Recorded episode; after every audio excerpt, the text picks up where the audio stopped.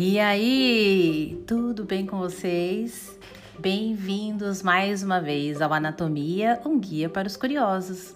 Eu sou a professora Luana e estou aqui para falar de conhecimento útil e inútil dentro do universo anatômico para os curiosos e curiosas de plantão. Qual a curiosidade de hoje? Você sabe me dizer se o coração é mesmo do tamanho do punho fechado? A gente ouve muito falar sobre isso e também sobre outras medidas comparativas. Primeiramente, é importante dizer que a antropometria é um ramo da morfometria, que estuda a forma e tamanho dos componentes biológicos e suas variações populacionais. O primeiro relato da utilização da mão como parâmetro para as proporções corporais vem da Grécia Antiga, feita por Policletos.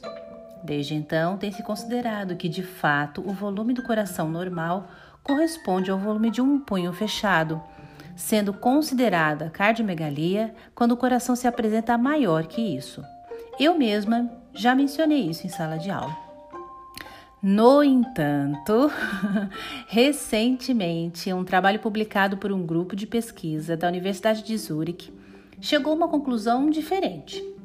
Usando imagens de tomografia computadorizada pós-mortem de 130 indivíduos, eles observaram que, mesmo em casos onde não havia presença de cardiomegalia, o coração era maior que o tamanho da mão. Logo, a mão não deveria ser utilizada como um parâmetro para determinar a ocorrência de cardiomegalia. Mais um mito anatômico partindo nossos corações, hein? o artigo citado está na descrição do podcast, caso você queira mais detalhes, né? Gostou da explicação? Resolvi sua curiosidade? Qualquer coisa é só entrar em contato. Até o próximo episódio. Experiência Anatômica Salvete. Saudações anatômicas.